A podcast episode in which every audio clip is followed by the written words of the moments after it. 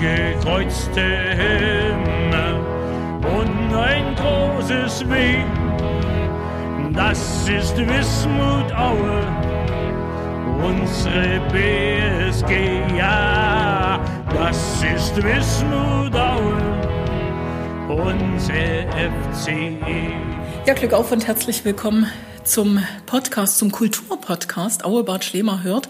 Und wenn man es genau nimmt, auch Sport ist Teil unserer Kultur und in Aue Bad Schlema natürlich ein ganz besonderer Teil. Und wenn einer der Traditionsvereine Geburtstag feiert, seinen 75., dann muss das natürlich auch Thema sein in diesem Podcast Aue Bad Schlema hört. Der FC Erzgebirge Aue, Wismut Aue, wird 75 Jahre am 4. März. Und ich freue mich ganz sehr, dass der Präsident des FC Erzgebirge Aue, Helge Leonhardt, und der Geschäftsführer des FCE, Michael Vogt, Zeit gefunden haben, mit uns gemeinsam jetzt über diese Zeiten auch zu sprechen, die die beiden richtig mitgeprägt haben. Und genau genommen feiern wir nicht nur 75 Jahre FC Erzgebirge Aue, sondern wir feiern auch 30 Jahre Helge Leonhardt beim FC Erzgebirge Aue und zehn Jahre Michael Vogt beim FC Erzgebirge Aue. Und das in einem Geschäft, das Fußballgeschäft, was so schnelllebig ist. Das spricht für Beständigkeit und damit sage ich Glück auf und schön, dass ihr Zeit gefunden habt. Ja, Glück auf. Lieber Helge, fangen wir bei dir an. Du hast mir vorhin schon gesagt im Vorgespräch, 1991 war es? Ja, es war die Wende 90, 91, wo wir halt mein Bruder und ich nach Aue kamen. Ja.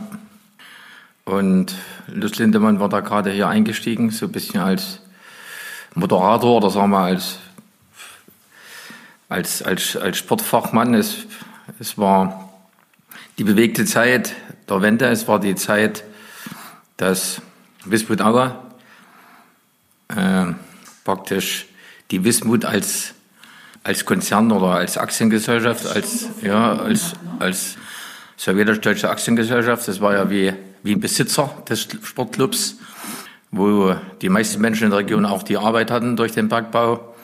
Ja, das war eine, das war eine sehr spannende Zeit und eine sehr kritische Zeit für den Club. Und es waren gerade die Einstiegsgespräche, wo sich die Wismut zurückziehen musste, aber halt trotzdem zur Stange blieb irgendwie, wie es ging. Wir kamen auch mit den Leuten dann aus dem Bundeswirtschaftsministerium zurecht, als sie zumindest noch in dem letzten Jahr die Löhne für die Spieler und für die Angestellten übernahmen. Ja, dann ging es bei Null los. Und ich weiß, die, die Haudegen von damals, gerade Christoph Rudolf als, als Bergbaudirektor, dann die Leute, die dann in Chemnitz waren, in der Hauptzentrale, der Wechsel, wo dann die Manager aus dem Wirtschaftsministerium kamen, haben die Wismut übernommen. Die sind damals zu, waren Zuwendungsempfänger des Bundes und dadurch konnten die auch nicht mehr den Sportclub als Besitzer behalten oder als Geldgeber mussten neue Wege gegangen werden. Wir, wir haben da relativ bei Null angefangen. Eine große, eine herausragende Rolle hat natürlich der Landkreis gespielt und auch die Stadt Aue. Aber insbesondere auch die vielen kleinen Unternehmensgründer damals. Die Unternehmensgründer, wo der sogenannte äh, Förderkreis gebildet wurde. Wir saßen da der Kneipe mit, mit zwölf Mann und haben gesagt, was machen wir hier? Vom Bäcker bis zum, bis zum Industriellen oder bis zum, es war eine neue Zeit. Wir hatten alle wir waren alle Gründer oder viele waren Gründer. Wir mussten sehr hohe Schulden aufnehmen, aber die Schulden haben uns nicht davon abgehalten, in Unternehmen zu errichten. In Unternehmen zu errichten. Ich weiß noch, wie das war. Und selbst aus den Schulden äh, Gelder freizumachen äh, für den Sport. Und vieles ist gut gegangen. Viele Weggefährten damals sind noch dabei. Sehr, sehr viele sind noch dabei. Viele mussten ausscheiden aus äh, wirtschaftlichen Gründen. Dann vielleicht sind auch ganz normal Leute ausgeschieden, die es, die es dann nicht mehr gibt. Aber viele sind noch dabei und dann, gerade da bin ich stolz drauf. Und dann haben wir halt diese, diese Etappen so immer wieder der, der Erhaltung des Sports und dann immer wieder der Entwicklung auch von Wismut Aue, dann mit der Namensänderung FC Erzgebirge Aue. War das eigentlich schon damals eine sehr emotionale Geschichte, diese Namensänderung? Ja, es war hoch emotional, war hoch emotional, aber das Gute war, wir haben die Tradition ist erhalten geblieben. Wir haben immer drauf gesehen, vergesst deine Wurzeln nicht. Vergesst den Bergbau nicht und, und, und da kommen wir her.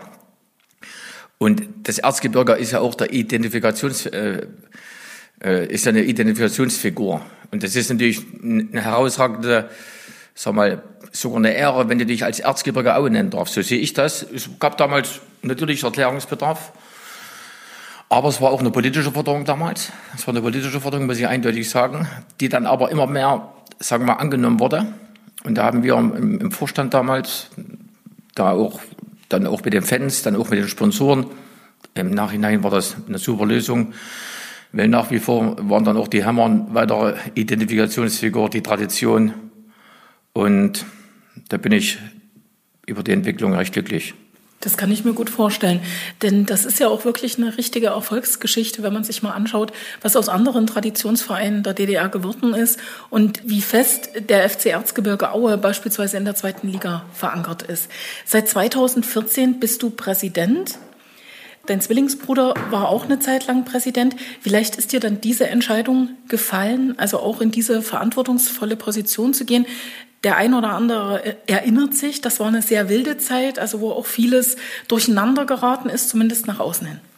Ja, ich kann mich sehr wohl erinnern, weil letzten Endes, letzten Endes geht es nicht um mich, es geht immer um den Club. Ums Individuum sollte man nicht so viel reden, es geht immer um den Club. Aber natürlich brauchst du Persönlichkeiten, die sowohl Sportclubs als auch Unternehmen führen, sonst geht es nicht. Äh, auch Staaten führen.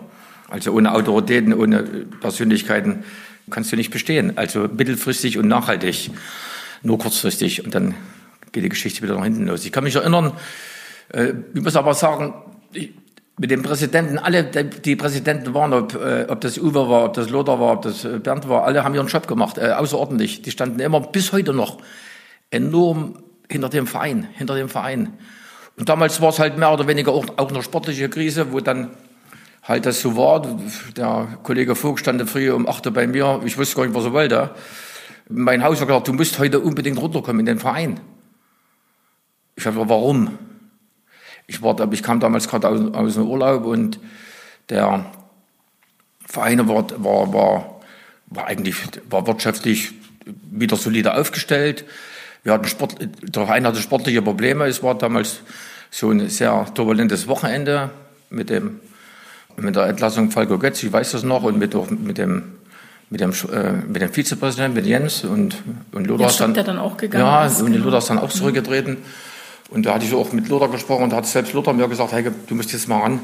Eigentlich stand, saßen da alle Gremien hier, hat gesagt, wir machen wir weiter und, und wir bitten dich, mach Präsident. Und ich hatte damals gesagt, ja, ich mache das für eine, weil ich den Verein genau wie ihr liebe und ich mache das für eine befristete Zeit. Gucken wir mal, ich mache das Wie befristet war es denn? Ja, es war mal ein halbes, dreiviertel Jahr bin ich schon da. Ja, oder klar. mal ein Jahr. Und dann hat sich das so entwickelt, dass man halt dann sagt, man ist dann mittendrin. Micha, jetzt hat er den Ball schon so ein bisschen rübergeworfen oder rübergespielt. Du warst derjenige, der Helge Leonhardt sozusagen geholt hat und gesagt hat, jetzt muss er ran, weil ansonsten geht es tatsächlich mit dem FCE den Bach runter? Oder wie hast du das damals erlebt? Ich war nie weg, Katja, ich war nie weg. Nee, ist richtig. Ich war im Aufsichtsrat, im, ich war im Aufsichtsrat im Ehrenrat. Ich hatte eine etwas zurückgezogene Funktion damals im Ehrenrat und deshalb äh, war das für mich gar nicht so unangenehm, äh, diese Funktion, weil da musste nicht äh, operativ tätig sein. Aber jetzt brauchen wir eine als eine Art Kapitän, hast du zumindest gesagt.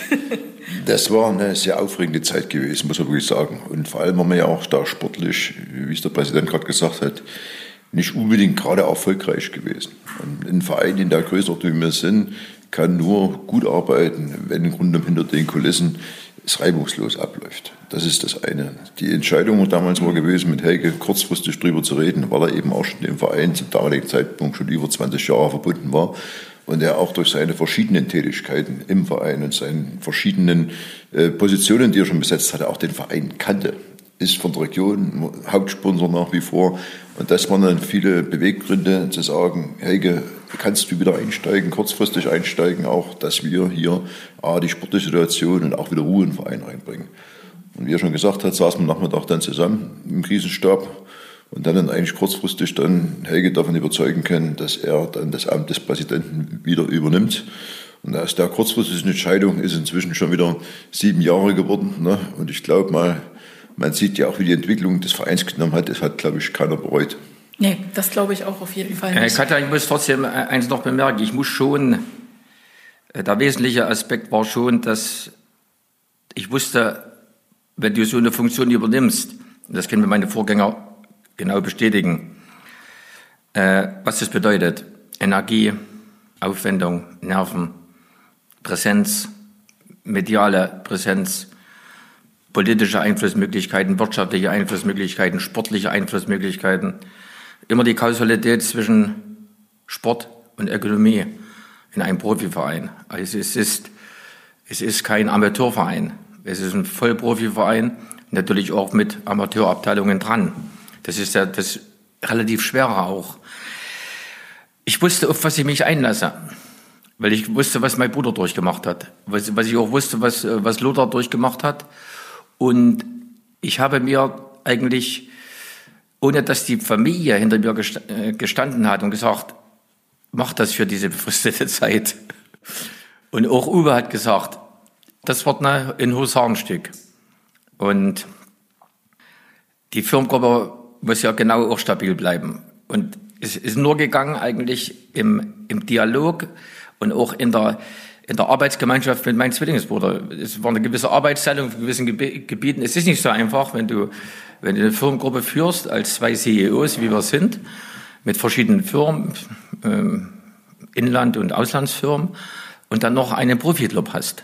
Also das ist, das ist eine Hausnummer, ich sag's mal wirklich so, ohne, ohne das jetzt überzubewerten. Du musst wissen, machst du es oder machst du es nicht.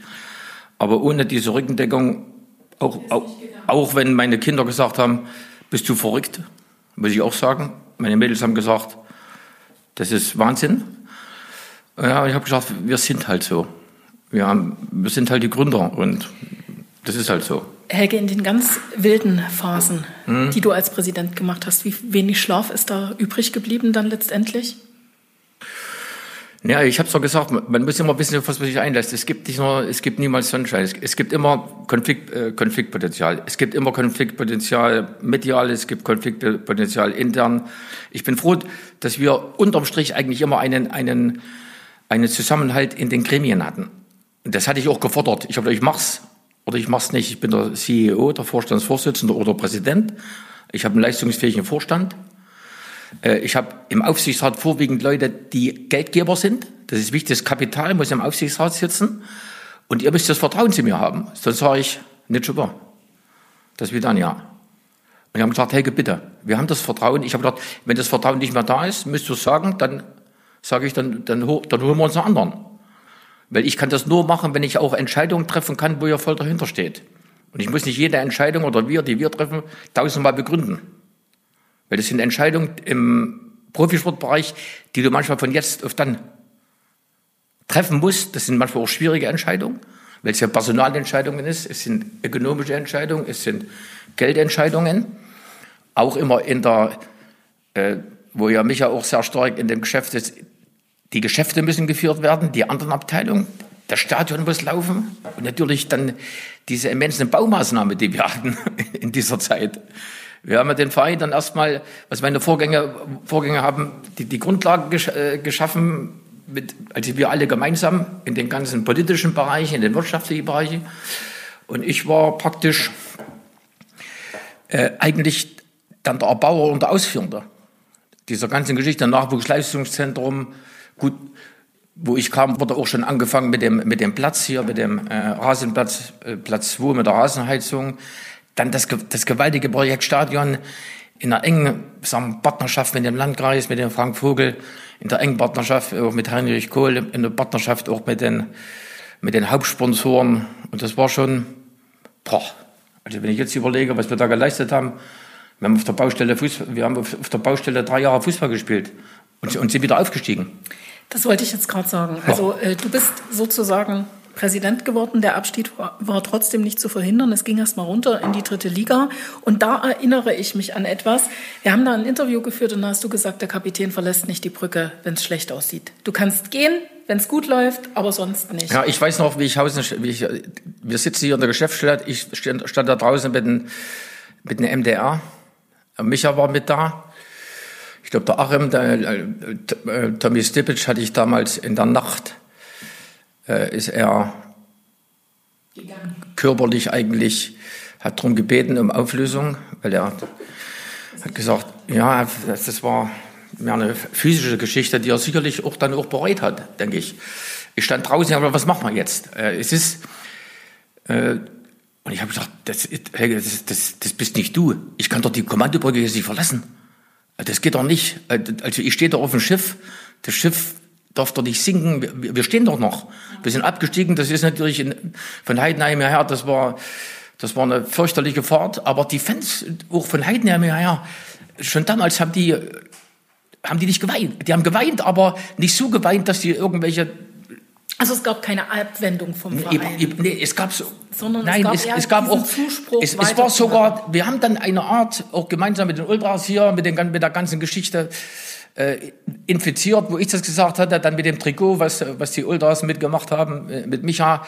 Wir haben eine Art Aufbruchstimmung erlebt. Das war mein schönstes Jahr, wo ich gesagt habe, so, ich stand dann noch draußen mit der Truppe hier auf der Treppe zum Abschiedsfoto. Drei Mann sind geblieben. Das war Mendel, Härtner, äh, Könige. Oder vier Mann waren noch, noch einer dabei, glaube ich. Ich glaube, Jatke oder. Ist egal. Es waren jedenfalls, die Mannschaft gab es nicht mehr. Es gab die Mannschaft nicht mehr. Und Tommy Stipic musste sich verabschieden, weil er, weil er down war. Weil er down war. Das war dann, das war so eine ähnliche Situation wie Hannes Streves nach der Relegation. Er hat mich auch angerufen und gesagt, ich, ich kann nicht mehr. Sag ich, natürlich. Ja, und Wie dann, seid ihr dann, dann damals? Ich muss noch eins dazu sagen. Und da habe ich gesagt, jetzt bauen wir, wir hatten noch kein Nachwuchsleistungszentrum, wir hatten noch kein Stadion und jetzt bauen wir eine Mannschaft. Und damals kam der Glücksfall Dotschew, der Glücksfall Pavel Dotschew vom sportlichen Bereich. Und wir haben völlig neue Spieler geholt, völlig No Names.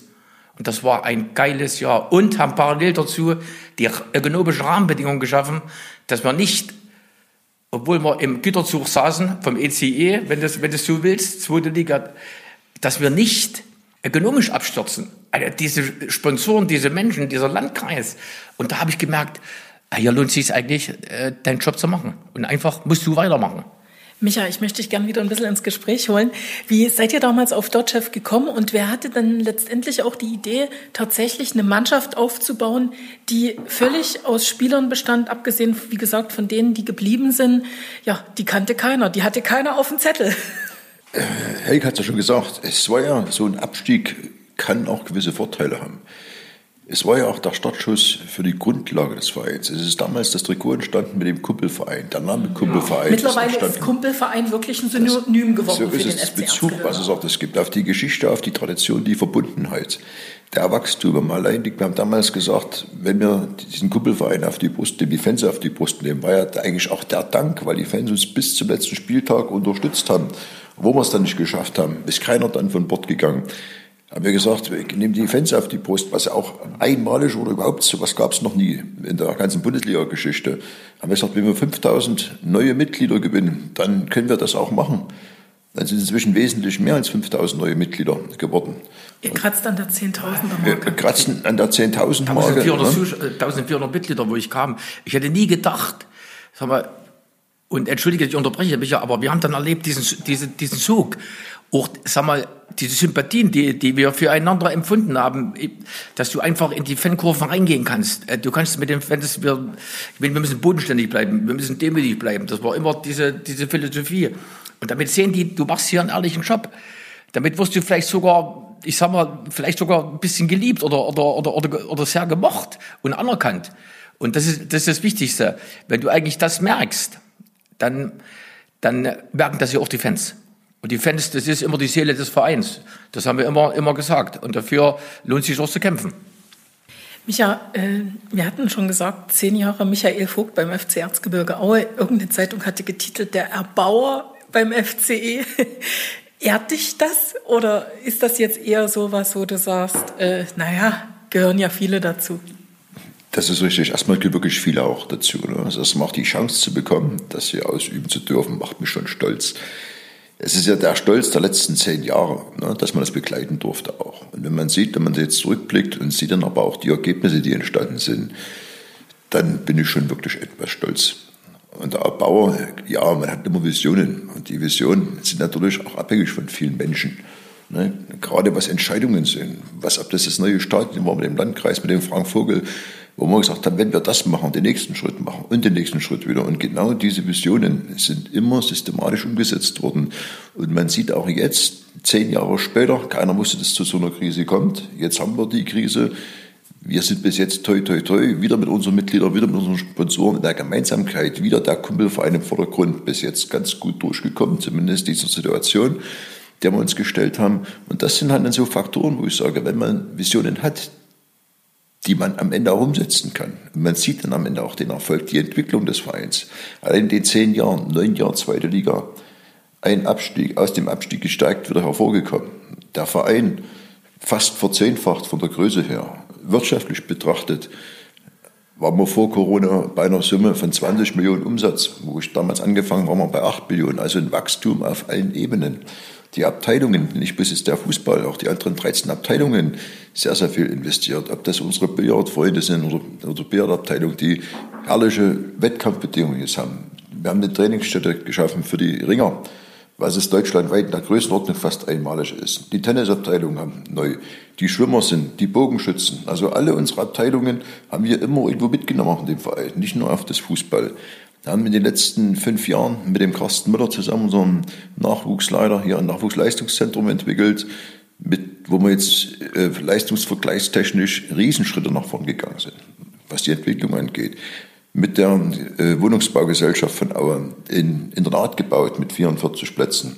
Auch dort die sozialen Infrastrukturmaßnahmen geschaffen, ob das jetzt äh, nach Lehrer sind und alles, was man dazu braucht. Ne? So, und jetzt merkt man, der Verein lebt auf allen Ebenen, auf der sind ein Verein, das ist auch das ganz Wichtige, noch uns immer auf die Fahne geschrieben haben, wir wollen ein eingetragener Verein bleiben, auch wenn das untypisch ist in der Situation, zeigt aber jetzt wiederum, dass eben die breite Masse die uns am Ende auch trägt, die Verantwortung uns auch übergibt, dazu beiträgt, dass wir jetzt noch so dastehen. Wir sind nach wie vor schuldenfrei. Das hat sich eben halt auch die letzten Jahre so aufgebaut, dass wir halt immer nur das Geld ausgegeben haben, was uns auch zur Verfügung steht. Wir haben kein Harakiri veranstaltet. Und ich sage immer, Vereinsgeld ist wichtiger als Privatgeld. Das ist immer Geld von Menschen, die dir vertrauen. Und da musst du doppelt darauf aufpassen, dass du es auch für die Situation oder für die Zwecke ausgibst. Geld ist ein ganz wichtiges Stichwort an der Stelle, denn wenn man das glauben darf, was erzählt wird, bist du auch derjenige gewesen, seit du angefangen hast, 2011, der verstanden hat, dass man den FC Erzgebirge Aue nicht nur als Marke setzen muss, sondern diese Marke auch vermarkten muss. Das heißt, es gibt einen Fanshop, es gibt Fanartikel, die alle dem Verein angegliedert sind. Das Stadion, das kann zum Teil auch gemietet werden. Man kann mittlerweile heiraten im Stadion. Also das sind ja alles Dinge, die Fans an ihren Verein binden. Und man erzählt sich, und du wirst mir das jetzt bestätigen oder auch widersprechen, dass vieles da auch, wie man so schön sagt, im Erzgebirge auf dein Mist gewachsen ist. Es sind schon viele, viele Dinge, die man halt auch mit verschiedenen Menschen, die dazu beigetragen haben, eben auch so abgestimmt haben. Wenn man mal die, den Verein sieht in der Größenordnung gegenüber der Stadt Auerbad Schleber haben wir ja trotzdem einen infrastrukturellen Nachteil anderen Bundesligisten gegenüber oder anderen Wirtschaftsstandorten gegenüber. Also müssen oder mussten wir uns einen eigenen Weg einfallen lassen, wo wir sagen können, wie können wir dort aber auch konkurrenzfähig bleiben. Und da war es eben meine Idee oder Philosophie, dass eigentlich zu 100 Prozent alles dem Verein gehört. Uns nicht von Dritten abhängig machen, ob das ein Vermarkter ist, ob das das ist, sondern eben auf die Manpower bauen, auf den eigenen Verstand der Leute, die im Verein mitarbeiten, dass die wissen, es ist alles zu 100 Prozent möglich umzusetzen. Und dann ist natürlich auch dann der wirtschaftliche oder infrastrukturelle Nachteil, können wir sogar was draus machen, weil wir es halt dann selbstständig erwirtschaften. Und das hat sich eben auch so gezeigt, dass die Entwicklung im Fanjob ist. Ob das, die Stadionvermarktung ist, wie du richtig sagst, ob das jetzt inzwischen Hochzeit ist, die ganze Verbundenheit, die Mitgliedern auch was mitzugeben, das ist halt dann, wo ich sage, das ist was Einmaliges. Ne? Inzwischen haben wir unseren eigenen Busfahrer. Das haben, glaube ich, auch die wenigsten. Ne? Und das Letzte, was uns jetzt noch nicht gehört hat bis zum Sommer, ist zwar gerade der aktuelle Zeitpunkt etwas schwierig, aber selbst das Ticketing machen wir jetzt auch inzwischen 100 Prozent selbst. Also es gibt aktuell nichts, wo wir auf einen Dritten oder von einem Dritten abhängig sind. Helge, du hattest vorhin schon angedeutet, dass es dir auch wichtig ist, sozusagen bodenständig wahrgenommen zu werden, dass die Fans das Vertrauen zu dir haben, also nicht nur sozusagen die Geldgeber, sondern auch die Fans. War das ein harter Weg hierhin?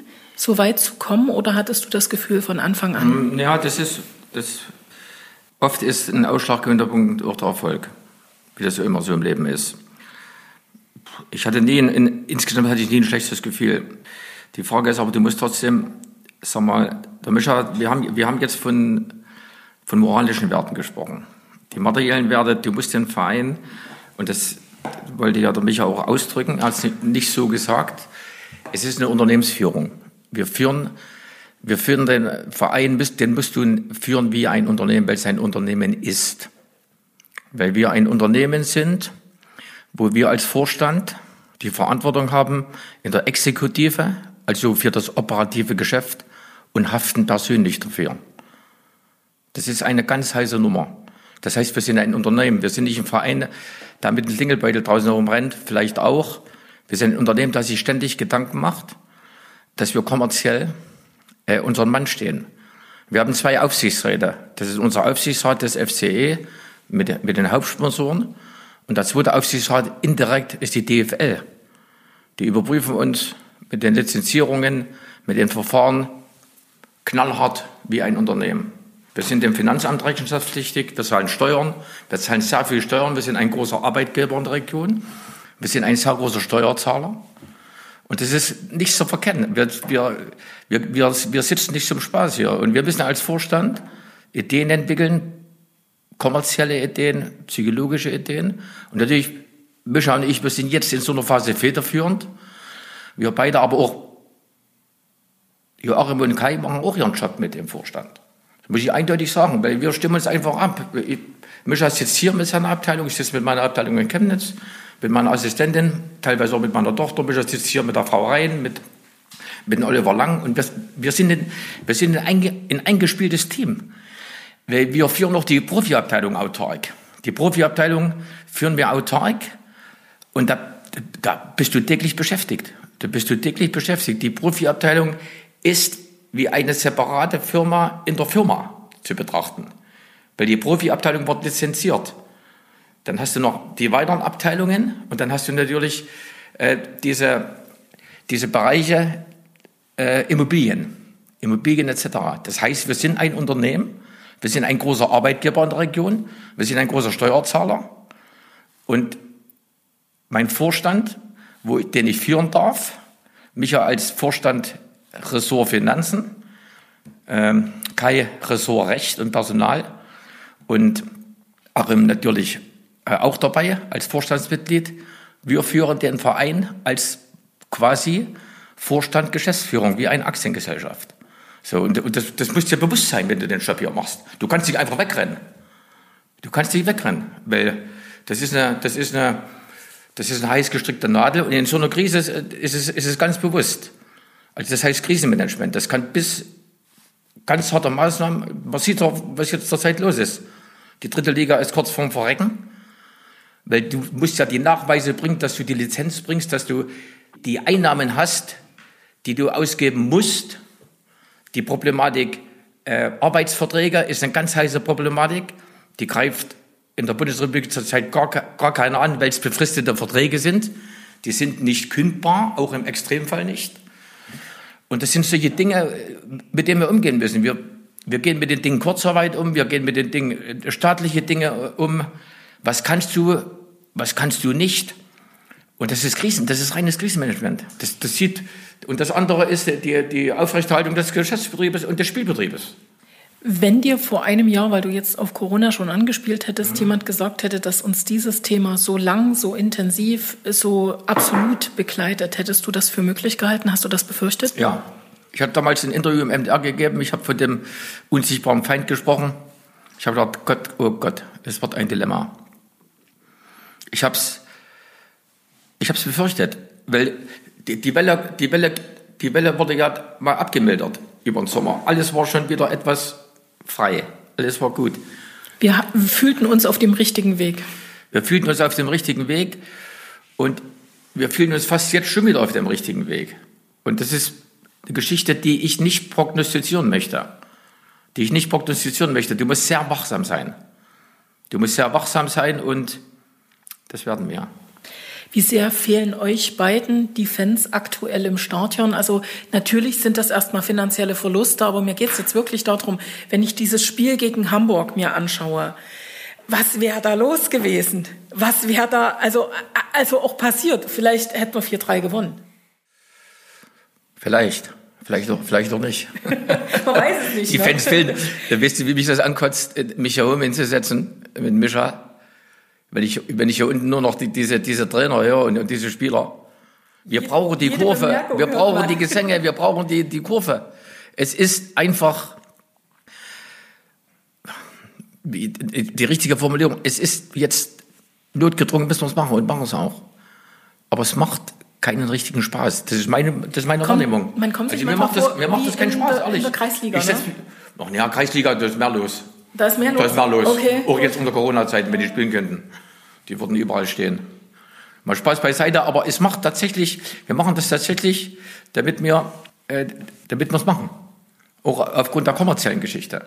Da können wir, äh, wir haben ein Privileg, das ist da. Ich habe es ja oft gesagt in Interviews und Micha auch. Wenn ich oben an der Schwimmhalle vorbeigehe, blutet mir das Herz, weil meine Schwimmer kenne ich rein. Meine Ringer kenne ich ringen. Meine Leichtathleten. Etc., etc., etc., etc. Und jetzt hoffe ich, dass wir die, dass die, dass die Leute sich wieder bewegen dürfen, öffentlich. Dass sie sich wieder, dass sie wieder schwitzen können, öffentlich. Gemeinsam. Das, das ist unsere große Hoffnung, wirklich.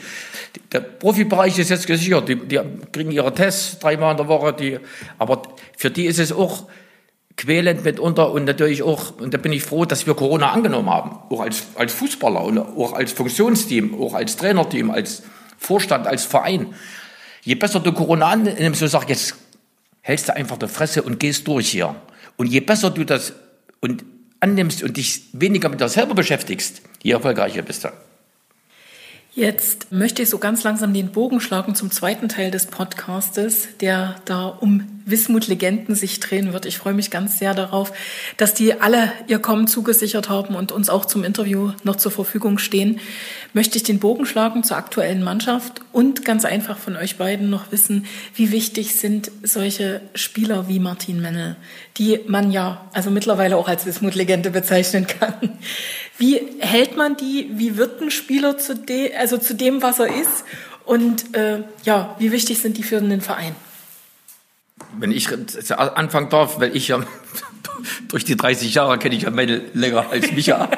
da, war er, da war er noch nicht da, als Mendel kam, damals von Cottbus war das, wo wir die ganze Herde geholt 2009, ne? Ja, da haben wir die ganze Herde geholt, Mendel, Hensel und so weiter und so fort. Hensel ist jetzt Gott sei Dank äh, bei uns Co-Trainer, wo ich sehr glücklich bin, muss ich auch da, da, dazu sagen. Bin ich sehr glücklich drüber, den werden wir auch weiterentwickeln. Und Martin ist natürlich, boah, damals kam er als Bubi zu uns. Jetzt ist ein Mann. Richtig, war ein Bubi. Ja, da kam ein Bubi. Jetzt, jetzt ist Martin ein Mann. Er hat eine gewisse, sagen wir mal, Ausstrahlungskraft. Er weiß auch, wie er, wie er mit den Fans umgeht. Er weiß das ganz genau. Und er weiß auch, wie er in, in, in, in Vertragsverhandlungen umgeht. Da ist er auch schlitzohrig. Ich sag's mal, so- ich sag's mal so. Martin ist Schlitzohr. Ja, der, ja, der hat auch den Schlitzohr als, äh, als Berater. Das ist auch, ist auch schon eine, eine halbe Legende. Aber wir kommen immer zurecht. Und wir brauchen ja auch Martin als sogenannte Identifikationsfigur. Ich habe gesagt, du bist eigentlich, ich sag mal, der Buffon von Erzgebirge Aue. Buffon war ja auch so, ist ja auch so ein verrücktes, weil er auch abgestiegen ist, Buffon damals in, in Italien, ist dabei geblieben. Deshalb sage ich das. Und wo wir abgestiegen sind, hat Mendel gesagt, ich bleib da. War das wirklich so, dass er das sofort gesagt hat, ohne großartig nachzudenken? Also ich kann mich erinnern, ich hatte mit, mit Martin ein Gespräch, ich habe gesagt, was machen wir? Ich gesagt, Prisi, du machst weiter, ich mache weiter. War top. War gleich geklärt. Es war, es war einfach top. Also das sind äh, Leute, da hast du gesehen, dass sich auch die Persönlichkeit entwickelt hat. Obwohl er sicherlich dann immer was gefunden hätte. Aber er hat das gar nichts anbrennen lassen. Und, und sag mal, dieser, dieser Sachverhalt, dass Martin geblieben ist damals, 15, war ganz wichtig für uns. Auch wieder von der Identifikation. A, mit den Fans. Also die, hier sind nicht nur Söldner, die die Dollarzeichen im Gesicht haben, die drehen dann die Dollarzeichen, weil die Berater dann hausieren gehen. Vor dem letzten Spiel gewinnt Aue, verlieren sie, spielen sie unentschieden, steigen sie ab, bleiben sie drinnen. Weil die haben dann schon vier, fünf Wochen vorher oder sechs Wochen halten die Ausschau, wie auf so einen, so einen Rindermarkt. Hauen die die auf den Markt, ihre Spieler. Die liest dann irgendwelche E-Mails von anderen wieder. Die sagen, der und der wird angeboten. Das ist ja auch diese Unzucht, die mitunter herrscht. Dieses Verhältnis. Aber darauf will ich jetzt nicht eingehen, weil der Martin hat dann, das war, das war ein wichtiger Punkt, damit stand der Aue. Und damit haben sich auch andere angeschlossen und sicherlich sind auch wegen Martin Mennel dadurch dann Spieler gekommen zu uns. Weil die haben gemerkt, dann Dotchev kam dann noch als erfahrener Mann. Micha, so war das doch. Man muss Ach, Kreuz kam, da haben wir da noch so, geholt. Martin Mittler war es, er ist eben auch, oder hat Ja, zumindest der Micha gewisse hat, ist, ist ja sein Freund. Gewisse- Micha und Mennel sind Freunde. Umwege auch gespart. Ja, wenn man überlegt, es sind ja auch trotzdem Spieler von uns weggegangen und die kamen trotzdem alle wieder. Ja, also wissen sie ja schon, was sie aber am Ende auch. Ach, Hochscheid war damals auch dabei von Cottbus. Ja, ja, genau. So ist es. Und das Kam auch man ja dreimal zurück. ne? Man muss ja trotzdem sagen, selbst jetzt die Trainings- und Spielbedingungen, wir haben einer der schönsten Stadien inzwischen. Die Trainingsbedingungen sind hervorragend inzwischen. Jetzt unheimlich vom Wetter jetzt. Ne? Aber sonst ist das, was man sagen kann, das hat man fast nirgendwo. Stirbt trotzdem so die Spielernatur Martin Mennel aus oder gibt es die noch auf dem Markt? Findest du die noch? Also wir haben ja Findest du jetzt, uns noch auf dem Markt? Findest, findest du solche Typen wie uns noch, Katja? Damit ist doch die Frage beantwortet, oder? es ist, das stimmt wirklich so. Die, diese Spielertypen, wie es vielleicht vor fünf, sechs Jahren war, wo Kevin Schlitter noch unterwegs war und sowas, ne? da war natürlich auch dann das Nachtleben etwas belebter und Aue. Ne? Die, die Generation hat sich geändert. Aber man muss auch sagen, es kommen trotzdem wieder gute Jungs nach. Wir hatten mit Pascal Köpke, na, man überlegt, der Sohn vom National, ehemals Und ihr Torhüter, habt ihn hier entwickelt, das ist muss man ja auch mal ganz ehrlich sagen. kommt, kommt, kommt nach Aue. Sein Vater war fast regelmäßig im Heimspiel mit da, die Entwicklung mitverfolgt. Wechselt dann von Aue zu Hertha BSC. Jetzt aktuell haben wir einen U21 Nationalspieler mit, mit Flo Krüger.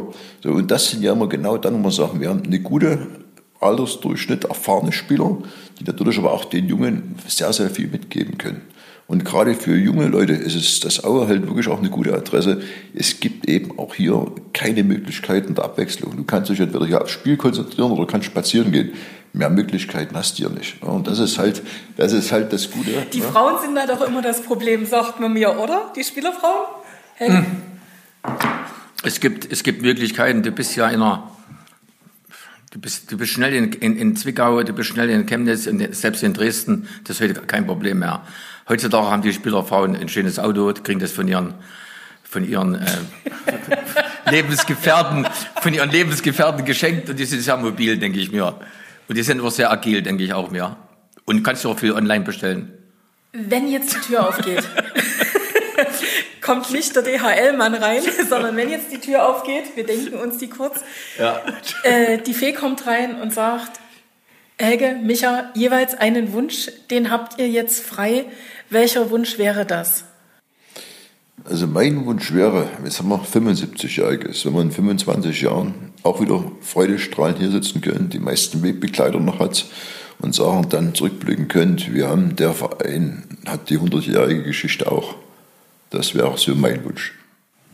Ja, ich, ich, ich, ich schließe mich dem Wunsch eigentlich an, weil ich sage, der Verein muss weiterleben. Äh, Und, und wir, wir wünschen uns ja alle Gesundheit, wir wünschen uns ja auch alle dieses Glück dieser Welt, ist ja klar. Aber wenn du siehst, einfach dieser Verein soll weiter so am Leben bleib- bleiben, wie er jetzt vor Corona geatmet hat und nach Corona wieder atmen wird. So würde ich das sagen. Weil das wünsche ich mir von, wirklich von Herzen, dass wir alle wieder in diesem Stadion stehen, solide, diese Sol- Solidität nachweisen, jedes Jahr und dann Jahr für Jahr unseren Job machen. Also der einzige Virus, der bitte im Erzgebirge grassiert, ist der Virus FC Erzgebirge Aue. Dann sage ich vielen, vielen Dank. Der ist ansteckend, aber, Genau, aber, der ist aber, aber nicht ansteckend. gesundheitsschädigend. Nein, überhaupt nicht. Ich sage vielen Dank, Helge Leonhardt, Michael Vogt und ein herzliches Glück auf. Ebenfalls danke. Wir kommen aus der Tiefe, wir kommen aus dem Schacht. Wismut Aue, die neue Fußballmacht. Ja, Wismut Aue, die neue Fußballmacht. Die neue Fußballmacht. die neue Fußballmacht. Ja, ich sage herzlich willkommen, Glück auf im Erzgebirgsstadion. Ich freue mich ganz sehr, dass ich mit Wismut-Legenden, so kann man das wirklich sagen, an dieser Stelle verabredet bin. Jetzt freue ich mich, dass ich Glück aufsagen kann zu Harald Motes, zu Klaus Zink, zu Jürgen Escher, zu Dieter Schüssler und zu Holger Erler. Glück auf. Glück auf. Glück auf. Wir wollen ein bisschen einsteigen in das große Thema 75 Jahre unter den gekreuzten Hämmern. Hat man das eigentlich früher auch schon gesagt, Herr Zink? Also die gekreuzten Hämmer spielten dann auch schon die Rolle? Nein, das kann ich nicht so sagen. Ja. Wir hatten nur immer Probleme gehabt mit den Schuhen und äh, dass wir einen guten Stand hatten, weil wir oftmals erlebt haben, der eine oder sonst ist nur gerutscht und das geht natürlich nicht. Da macht er einen Fehler und so ist, ist der Gegner durch. Also deswegen haben wir sehr viel Wert darauf gelegt. Und die Bälle, die wir hatten, die waren also sozusagen nur mit, äh, mit dem Bändel nach oben zusammen gemacht. Wenn du da einen, mit dem Kopf einen abgekriegt hast, da hast du gleich geblutet und solche Sachen. Ich habe ja außerdem dann noch die Bälle mal fortgeschafft hier. Es war dann, wie gesagt, wo ich langsam aufgehört habe und dann noch ein bisschen Trainer gemacht habe in der Jugendmannschaft, auch noch fortgeschafft. Alles, also praktisch die Hilfskraft gewesen. Jetzt sind wir eigentlich schon beim ersten Teil dieses Gesprächs angekommen. Die ersten Schritte am Ball. Ich glaube, Herr Zink, Sie waren so ein richtiger Straßenfußballer, ne? Also wie das halt in Ihrer Zeit auch war. Also man hat gespielt auf dem Bolzplatz, Sportplätze gab's nicht und der Ball war nicht wirklich immer ein Ball. Ich weiß noch, wenn ich ja noch einen Mann gehabt hatte, der, wo wir zusammen gespielt haben, beziehungsweise gegeneinander, äh, mit zwei Holzpfähle oder irgendwelche, äh, ein Stein oder sonst was, das, und dann geköpft oder sonst was. Das war natürlich ja, für uns immer, ähm, wie gesagt, mit dem Ball. Also dann, ich vergesse mal nie, da ist mal Ball kaputt gegangen dort. Und da wusste ich nicht, wo ich äh, hinkomme. Und da wusste ich, ja, bei mir im Haus ist jemand, eine Frau, die ich aber nicht leiden konnte. Und aber da, ich bin trotzdem zu der hingegangen, die hieß Helga, sonst war es meine äh, normale Frau, ist so Helga. Und die war mir nie irgendwie sympathisch. Und da war das, wie gesagt, das A oder A Punkt, dass ich dort hingegangen bin und habe mir das machen lassen. Das war eine Überwindung. Das kann ich, das kann ich gut verstehen. Harald Muttes, ich glaube, Sie haben vieles ausprobiert, bevor Sie dann endlich beim Fußball gelandet sind. Ja, da bin ich auch froh drum, glaube ich mal im Nachhinein, kann man wohl sagen. Äh, ich habe natürlich äh, in, in Lösnitz, meiner Heimatstadt, äh, zusammen mit äh, Schulkameraden halt äh, die Freizeit äh, wahrscheinlich auch ein bisschen anders genutzt, als wie es heute genutzt wird. Also wir sind natürlich jeden freien Minute ins, ins Freie gegangen und haben dort nicht nur Fußball gespielt, sondern ich habe Tischtennis gespielt, Volleyball, äh, im Winter eine Skifahren, Eishockey, also praktisch alles gemacht. In Leichtathletik auch ein bisschen aktiv gewesen, bis ich dann so langsam dann herauskristallisiert hat, ja, Fußball macht am meisten Spaß. Und dann habe ich mich natürlich darauf konzentriert. Und dann sind Sie in Lösnitz gewesen? Das war dann bei BSG Motor Lösnitz, genau. Da habe ich halt mit, mit elf, elf Jahren angefangen, ja. Und dann ging es in der B-Jugend nach Aue schon. Genau, also das hat, wir haben natürlich recht erfolgreich auch gespielt als kleiner Verein und dann gab es früher ja auch schon Kreisauswahlen, Bezirksauswahlen und so und dann äh, bin ich natürlich eingeladen worden zur Kreisauswahl und da waren viele Auerspieler auch natürlich dabei und äh, es lag natürlich dann nahe, weil ich ja auch dann jedes Heimspiel hier angeschaut habe im, im Grodewohl-Stadion, dass ich irgendwann dann äh, wechsle und das ist dann äh, mit 15 Jahren äh, in die B-Jugend gewesen. Jürgen Escher, wie sind Sie zum Fußball gekommen? Wer war da so ein bisschen der treibende Keil? Ja, mich musste eigentlich niemand treiben. Äh, der Ball war immer mein Begleiter von Kindesbeinen an. Und wie es im Erzgebirge so üblich war, haben wir fast jeden Tag dann auch Fußball gespielt. Wir waren als Kinder fast nur draußen an der frischen Luft. Und es war sicherlich ähnlich wie bei Harald. Also wir haben auch andere Sportarten betrieben, Schwimmen, im Winter Wintersport, wir haben auch alles gemacht, was damals möglich war, aber der Fußball stand natürlich total im Vordergrund. Sie kommen ursprünglich aus Markersbach, wenn ich es richtig weiß? Das ist richtig, ja. Wie ging es denn dann 1971 zur BSG? Nein, ich äh, habe 1968 angefangen bei der Wismut zu lernen und war dann in Schlema im Internat. Und so ist der Kontakt entstanden nach Aue. Und da habe ich dann mal ein Probetraining gemacht und anschließend wurde ich dann, wie es damals hieß, Wismut Aue delegiert und habe dann von 69 an bei den Junioren mitgespielt. Dann kommen wir zu Holger Erler. Auch mit ihm wollen wir heute natürlich ein bisschen sprechen, weil Holger, wie fühlst du dich jetzt gerade so? Dein Rekord ist vor wenigen Tagen von Martin Mennel eingestellt worden, 419 Mal. Stand Martin jetzt mittlerweile auf dem Platz? Wenn es einer verdient hat, ist es der Martin. Der hat seit, seit Jahren hat er, sagen wir, überdurchschnittliche Leistung gebracht. Und wir haben uns ja kurz geschlossen.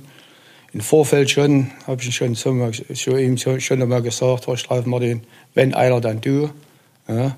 Aber wie gesagt, ich bin stolz, dass der Martin, egal wie, das ist nur eine Hausnummer, aber es ist schon ganz schön, wenn, er, wenn du über 400 Pflichtspiele machst, das ist schon angenehm. Du hast mit sieben Jahren, glaube ich, angefangen, Fußball zu ja. spielen, damals in deinem Heimatverein. Naja, das ist, ist auch so was wie, wie der Jürgen oder wie der, wie der Harald.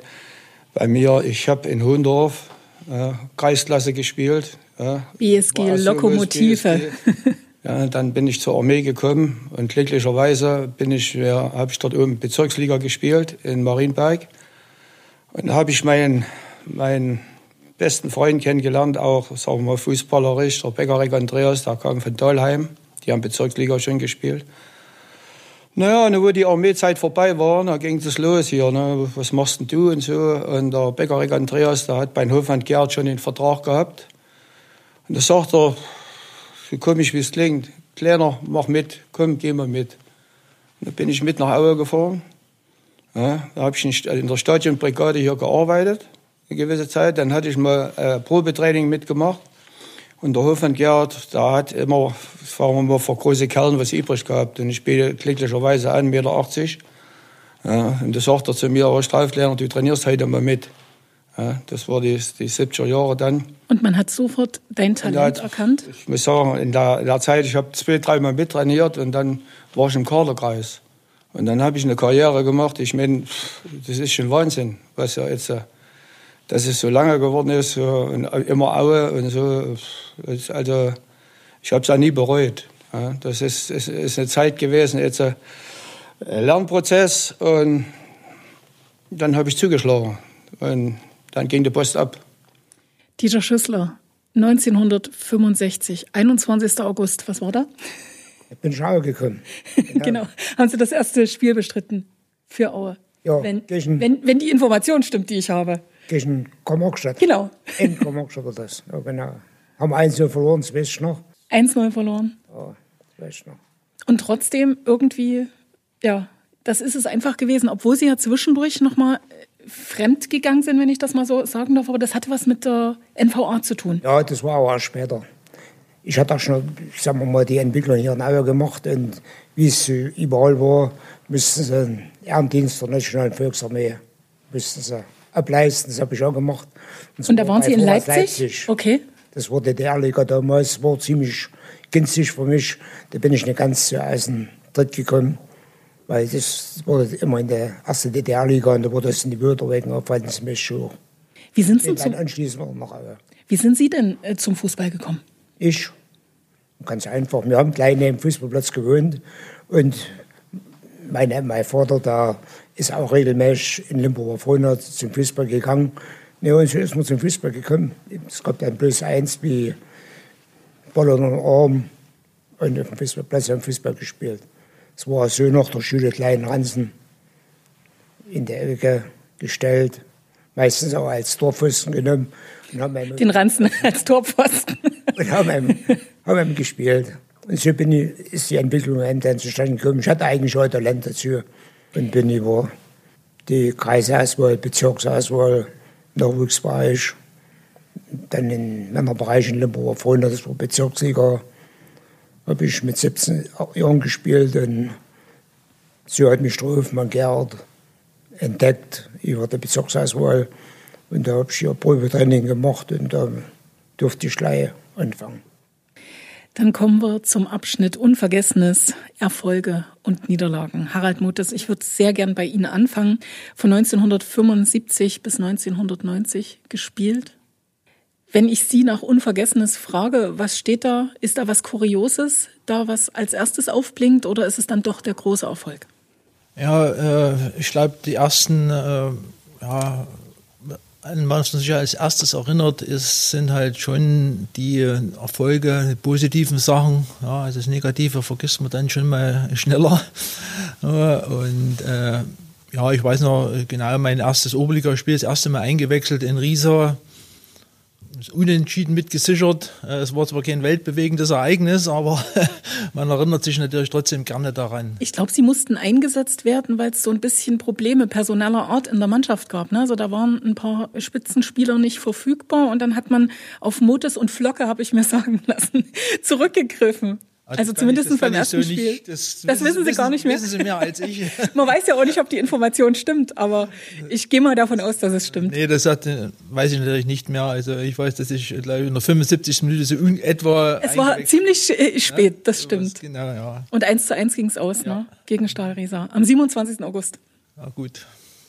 Ich habe es zu Hause, habe ich es noch alles noch, weil mir der Klaus Zink freundlicherweise äh, eine Mappe zusammengestellt hat mit all meinen Oberligaspielen äh, und äh, mit Aufstellungen mit Schiedsrichtergespann und Torschützen und Zuschauer. Also hat er wunderbar gemacht. Das freue ich mich heute noch. Darüber schaue ich öfters rein. Schön. Aber äh, man hat natürlich nicht alles im Kopf. Klaus Zink, was war das Unvergessene für Sie ich hätte ja gesagt, vielleicht ist es doch das erste Spiel, was man ja, dass man in der ersten Mannschaft gekommen ist. Und war das war in Jena. Da bin ich vielleicht fünf Minuten vor Schluss ja erst noch reingekommen, durch eine Verletzung von Viertel oder von wann das war. Und da, ich mache dann das Siegestor. Und seit diesem Zeitpunkt spiele ich dann immer wieder. Ich habe jetzt nachgekreist bei mir in der Annalen, habe ich eigentlich jedes Spiel mitgemacht. Das war im Mai 57, habe ich herausgefunden bzw. mir sagen lassen. Und dann gehörten Sie zum Stammkader, wenn man das so sagen will. Das ging ziemlich schnell. Da habe ich mich natürlich zwar gefreut, äh, weil ich ja noch einmal Fußballer bin oder gerne betrieben habe. Und dann in so einer Mannschaft zu spielen, das ist natürlich ein bisschen was ganz Besonderes. Und alle anderen Faktoren, die dann dazu gekommen sind mit Familie, dementsprechend, man hat ja nicht so sehr viel Geld gehabt. Das zählte alles ja noch mit zu dem Zeitpunkt. Von 1957 bis 1960, nicht 16, 60, gab es neun Begegnungen mit Ihnen im Europapokal der Landesmeister. Welche Erinnerungen daran noch?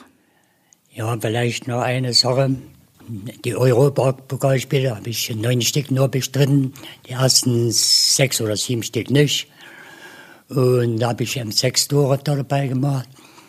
Aber abgesehen davon vielleicht eine Episode noch mitzubringen, das war gegen Bleustehe, also eine rumänische Mannschaft. Und dort haben wir, glaube ich, 2-0 verloren und zu Hause 3-1 gewonnen. Da gab es aber dann noch ein drittes Spiel. Und wo das nicht äh, stattfindet, wusste man auch noch nicht. Aber an demselben Tag ist es noch entschieden worden, wir müssen nach Kiew. Und wir treffen uns dort in dem Stadion hineingefahren. Und wir sind dann noch danach gekommen. Die sind ausgestiegen. Die haben uns dann so gedroht. Fünf Stück heute. Weil wir wirklich acht Stück hätten die gekriegt können. Dort, wie wir gespielt haben. Und nach dem Spiel haben wir 4-0 gewonnen habe ich zwar heute dort, gemacht, aber uninteressant jetzt davon. Nach dem Spiel, nach dem 4-0, da haben wir uns draußen dann wieder, die wollten fortfahren, wir auch. Wir haben aber nur eins gemacht, den Daumen so nach innen. Und wir haben, macht's gut, Jungs, macht's gut. Ja. Dann wird dann eben unsere Freude dran gehabt, ne? Herr Zink, wenn ich mich richtig erinnere, auf Fotos sieht man immer noch, dass die Leute, also die Zuschauer sozusagen fast am Rasen saßen. Wie hat man damals Fußball gespielt? Heute undenkbar. Ich weiß auf alle Fälle, wenn es so ein Räpfchen, die haben dich alle aufgefangen. Ja. Also du brauchst nicht viel Angst zu haben. Ja. Das Stadion war ja eigentlich immer, also gerade bei Europapokalspielen, ne, da ist ja nur total ja zu der Laden gewesen. Aber nur Was gibt es noch zu beachten? Es funktionierte gut, auch wenn die Zuschauer so nah am Rasen saßen. Ja, na, ich weiß auf alle Fälle noch, wo man hier hinten, wo es nach Lösnitz zugeht, auf den Platz, da hatten wir noch dieses Tour dort gehabt, mit die, ich weiß nicht, fünf solche Säulen drinnen. Und da ist es eben dann später, äh, ist dann der Friedensfahrt gekommen, der Schuhe, die sind alle da durch und da gab es mal einen dichten Unfall. Da musste das mit abgebaut werden. Das Holzgestell, wo ich unter anderem auch mitgeholfen habe. Ich habe mich eigentlich überall mit eingehängt. Jürgen Escher.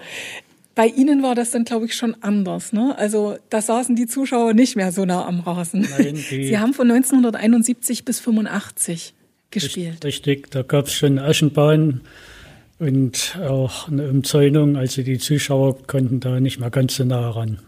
Aber wo kamen die Spieler her? Weil da gibt es ja auch so unterschiedliche Geschichten dazu, wie, dazu äh, wie, wie der Spieler sozusagen ins Stadion kam.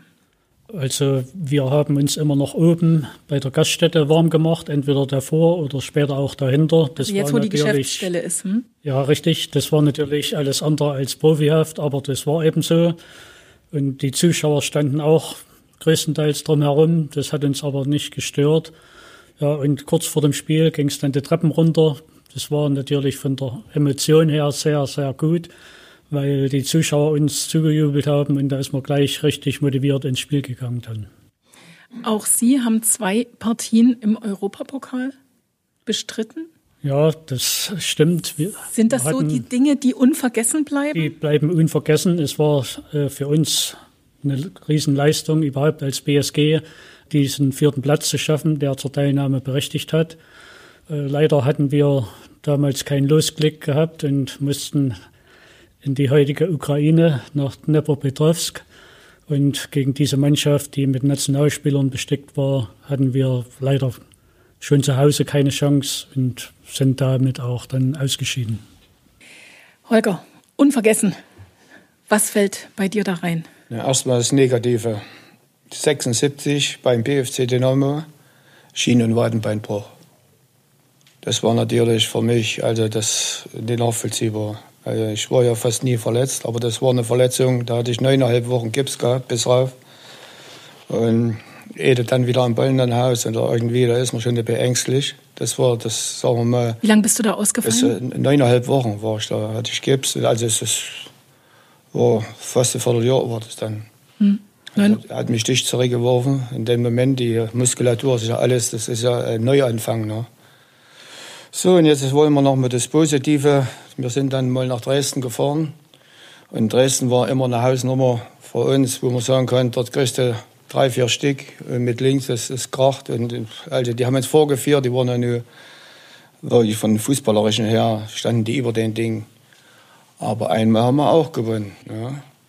Da hat der Distelmeier einen Ausgleich gemacht und ich habe mit Jakobowski einen schönen Freistoß reingehauen und da haben wir direkt einmal in Dresden gewonnen. Und das denke ich gerne zurück.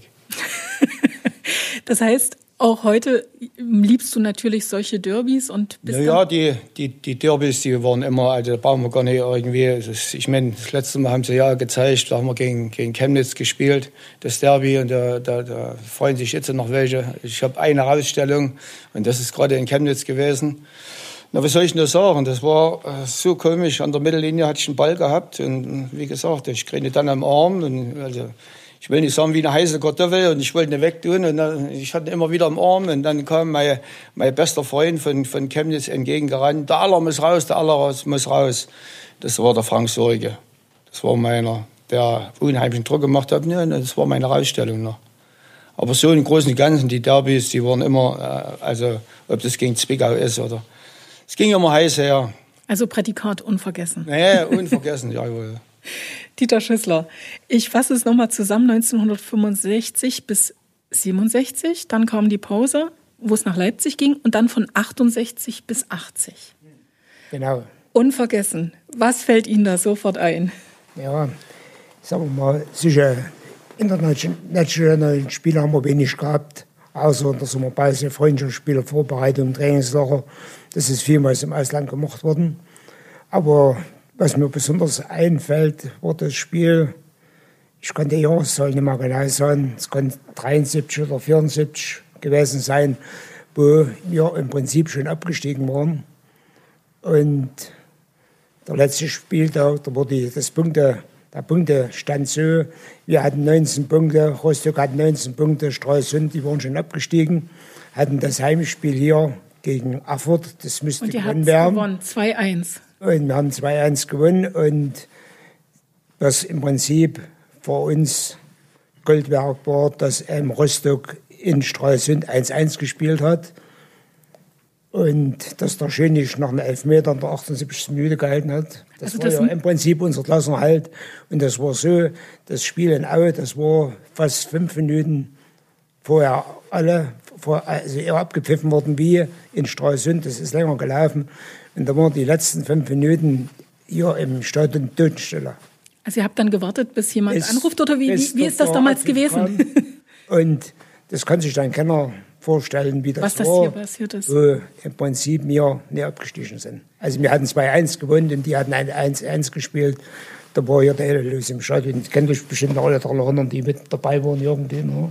Ja, mit Sicherheit. Wie, wie, wie, funktio wie funktionierte das dann? Also habt ihr das dann übers Radio gehört oder wie funktionierte das dann, dass man wusste, wie es dort ausgegangen ist? Ja, ich, ich, ich weiß nicht, wahrscheinlich, es gab ja äh, Rundfunk auch, ja? Ja, also Radio. Rundfunk übertragen worden und es hatten ja einige äh, Kofferradios mitgehabt. Ja, keine Handys gab es da noch nicht, aber halt Kofferradios, wo man halt die Konferenz da angehört hat. Und das war jetzt auch mein Let sagen wir, das letzte Spiel, wo ich zuvor in der Junioren-Oberliga gespielt hatte und bin ja dann praktisch im Sommer danach rauf. Es war auch für mich wichtig, komme ich jetzt in eine, in eine Ligamannschaft oder in eine Oberligamannschaft. Ja, und ich war halt Zuschauer und habe das natürlich von außen genauso emotional miterlebt wie alle anderen auch. Aber ich glaube, das, das hat jeder zweite Zuschauer hatte da ein Kofferradio in der, in der Hand und hat Ohr gehalten. Und wollte wissen, was da oben passiert an der Küste. Wenn ich das noch ergänzen darf, das war, äh, da haben wir 2-1 gewonnen. Ja, und nach sechs Minuten lagen wir schon 1-0 zurück. Da hat der Schnupphase eingekämpft, da war schon alles, da war hier Totenstille. War alles zu spät. Ja, dann haben wir es 1-1 gemacht und dann kurz vor, ich will nicht sagen, so aus so in der 70. Minute, ich habe mich mit einigen Erfurtern unterhalten, was macht denn ihr? Ihr, ihr seid ja wie, wie die Guppies hier. Das, ihr habt doch nicht mal zu verlieren. Nun weiß Gott, bin ich dann nochmal durchgelaufen mit dem Ball und habe uns im 2-1 reingelegt. So, und dann haben wir gezittert, wie der Ede schon gesagt hat. Die Verlängerung und die, der Abpfiff und alles und die Leute, das, das, das, das ist nicht nachvollziehbar, was hier abging. Ja, wir waren wirklich schon weg. Ja, aber unterm Strich, einmal Aue, immer Aue und die kriegen uns 2 nicht kaputt 1. hier. Ne? Also, Super. Dann kommen wir zu dem, was ich schon gesagt habe. Unbezahlbares Privilegien. Klaus Zink, Sie hatten mal irgendwo gesagt, eine Karte haben Sie wohl geschrieben an das Feinkostgeschäft Mattes in Aue und es gab dafür Ölsardinen. Ja, ist richtig. Das kann ich mal bitte aus der Schule plaudern. Ich, äh, wenn wir mal im kapitalistischen Ausland waren oder auch woanders, aber ich rede jetzt hauptsächlich von kapitalistischen. Und dann haben wir eben auch mal ein paar Pfennig gekriegt. Und dann haben wir, äh, sagen wir mal in Amsterdam, wo das war, bloß um ein Beispiel zu sagen, da sind wir durch den Zoll gekommen und wollten dann ins Flugzeug hinein und hatten dort in den Raum eine gute Stunde Aufenthalt. Konnten wir uns bitte. Und ich habe meinen Notizbüchel rausgekommen, die ganzen Adressen, Telefonnummer gab es ja damals so gut wie nicht. Ich kannte Spencer nicht. Und habe dann allen dort geschrieben. Und die von Amsterdam, da konntest du ja da alles wegnehmen. Es hat nichts gekostet. Und da habe ich geschrieben und geschrieben. Und jedes Mal, jetzt ist das Positive dabei, wenn ich in Aue irgendwo hingekommen bin und wollte mal ein paar Bananen haben oder äh, Ölsardinen beim Fischmattis, wer ihn ja so noch so kennt, da habe ich natürlich immer was gekriegt, Aal und sonst was. Für den Aal habe ich wieder, bin ich wieder nach Werder Green und habe dort wieder Bier gebracht, weil Bier wurde ja nur verkonsumiert, dementsprechend, also nur solche Dinge habe ich gemacht.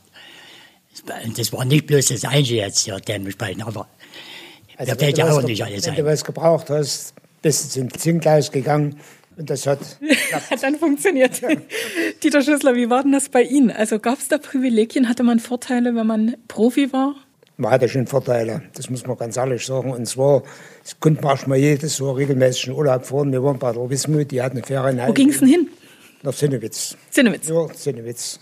Im Sommer, aber es war auch fast. Man kannte dann jedes Sandkorn. Ja, es war fast drei, drei Viertel der Mannschaft, die dann im Prinzip die 14 Tage in Sinnewitz verbracht hat mit Kind und Kegel. Und das war eigentlich immer schön. Haben wir immer viel Spaß gehabt. Die hier saßen, die waren alle dabei. Und das war immer sehr schön. Was, das, das war ein Privileg.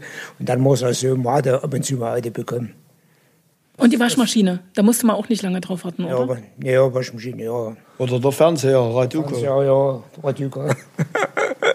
nee, aber äh, Beispiel Auto, wenn man eins wollte, das musste man ja fast zehn Jahre warten. Und durch die Wismut war es, äh, hat nicht lange gedauert, hat man Neues. Ich will die Also doch- Jahreszahl nicht sagen. Also doch ein paar Aber Privilegien. man hat wirklich Privilegien gehabt und auch mit der Wohnung war es das Gleiche.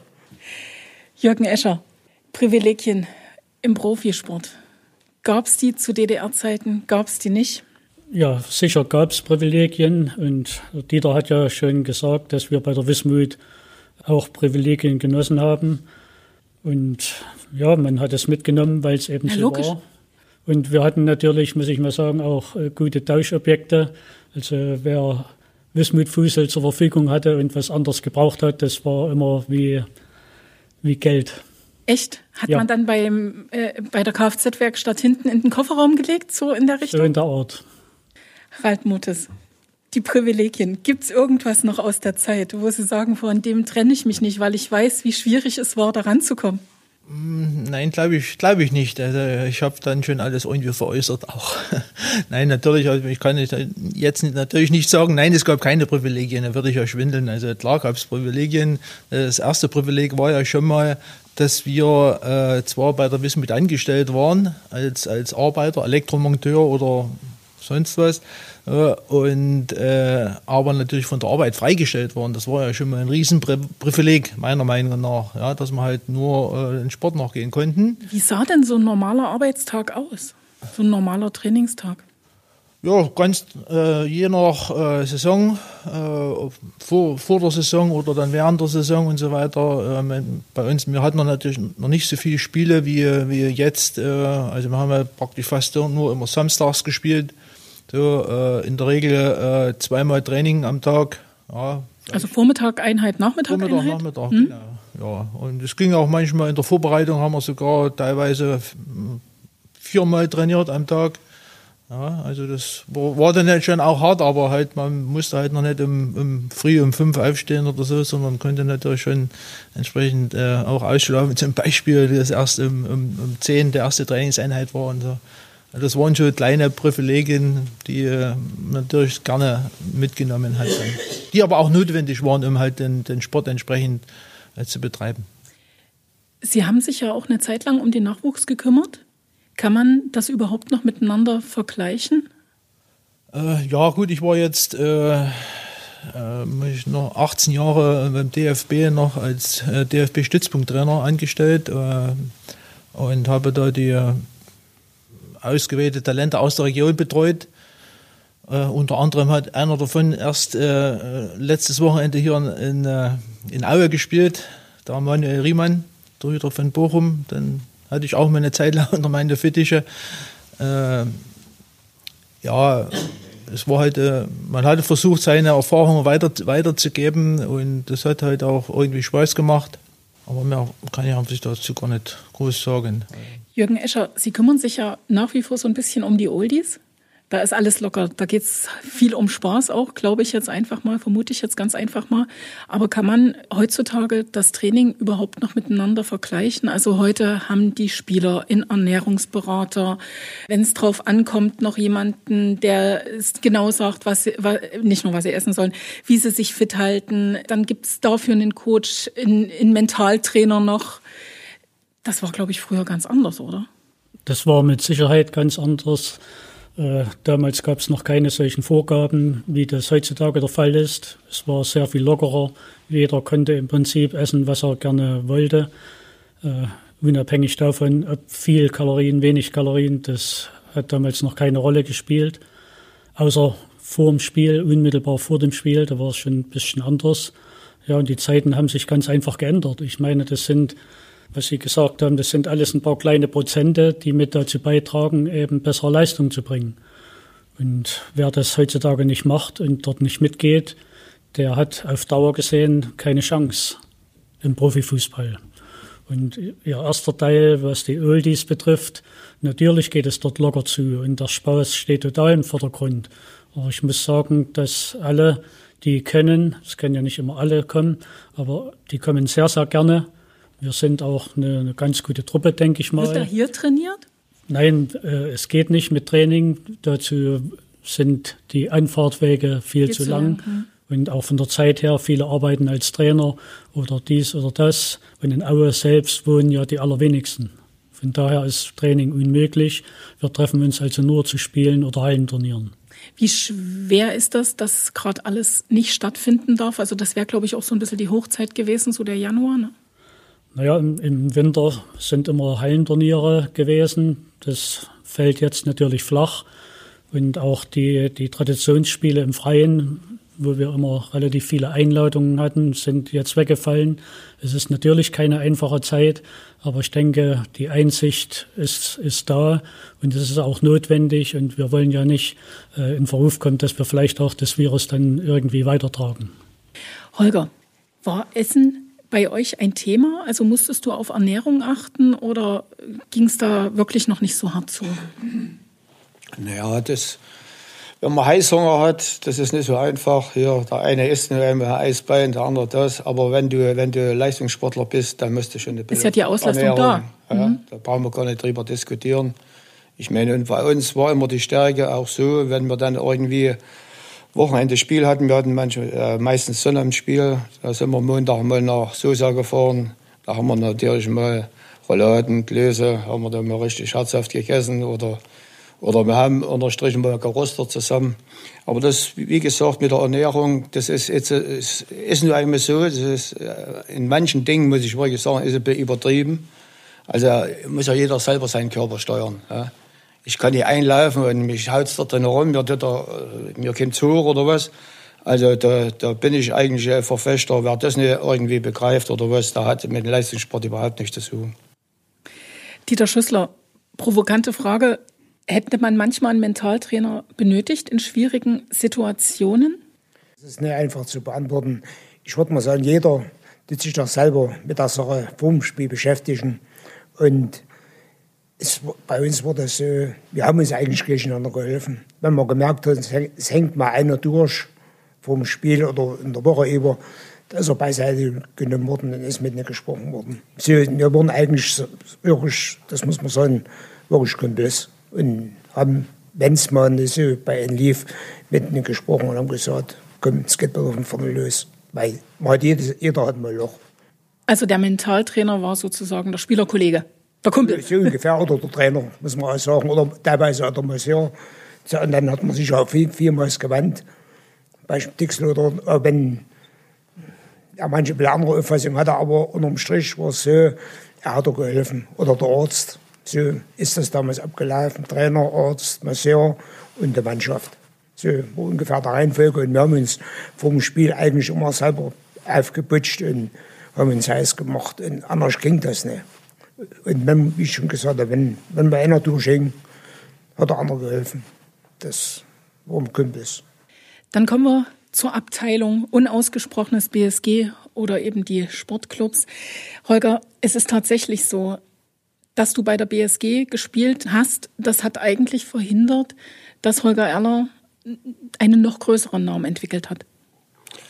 Naja, das ist, war ist auch mal sportlich gesehen nicht gerade angenehm. Ja. Mir hat gegen Leute gespielt, ich meine, wie bei mir auf dem Platz. Ich hatte Manndeckung gehabt. Wir haben dann gegen Leipzig gespielt, Lok Leipzig, alles.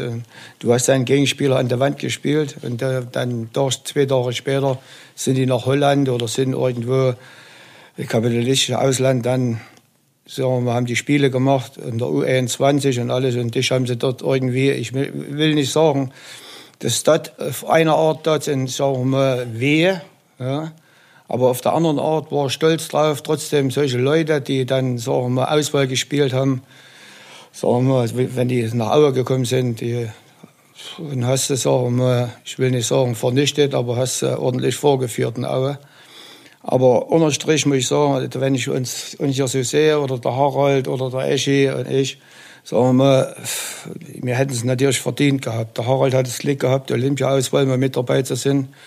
Aber uns haben sie dermaßen geschnitten, das war schon eine Frechheit. Ja. Das war also, wir waren nur BSG und wir sind immer in Aue geblieben. Das war eben das Problem, wenn wir gesagt hätten, noch drauf, ich habe einmal eine Chance gehabt, vielleicht nach Dresden und so, Angebote waren da. Fritsch Walter hat mich schon ein paar Mal irgendwie beobachtet, das habe ich schon mitgekriegt. Aber wir sind in Aue geblieben und wir haben es leider nicht geschafft, sagen in der Auswahl zu spielen. Normalerweise hat man es verdient. Jetzt war das schon der Pass zu Harald Motes. Olympia-Auswahl 1984. Ja, das hätte ich schon vor, bei der vorhergehenden Frage mit nennen können. Klar, da gab ist äh, ganz eng verbunden mein, äh, mein größtes Erfolgserlebnis, aber auch fast äh, einhergehend dann natürlich das größte Negativerlebnis. Also erstmal das größte Erfolgserlebnis war halt mit der Olympia-Auswahl, äh, dass wir da die Qualifikation geschafft hatten zur, äh, zu den Olympischen Spielen in Los Angeles 1984. Genau ist natürlich auch entsprechend gefeiert worden. Das durfte man dann schon mal machen. Ja, und dann, und, aber dann kam die Politik dazwischen. Kam irgendwas anderes dazwischen. Und ich kann mich noch genau daran erinnern, ich war dann mit der Nationalmannschaft natürlich auch unterwegs. Da waren wir in Nordirland und sind dann Rückzug geflogen, äh, waren wir in London, in Heathrow auf dem Flughafen. Und dann waren große Zeitungen, waren natürlich meist im Zeitungsstand, haben uns dann informiert, Bildzeitung und so weiter. Und und da äh, stand dann schon in großen, großen Lettern äh, der Russischen Boykott der Olympic Games. No, dann konnten wir uns dann schon denken, was, was los ist. Was der nächste Schritt ist. Hm. Dann haben sie uns ein schönes Feld rausgenommen und haben uns gesagt, dass äh, unsere Sicherheit nicht gewährleistet wäre in Los Angeles und wir deshalb nicht nach Los Angeles fahren dürfen. War natürlich ein absolutes Negativerlebnis, klar.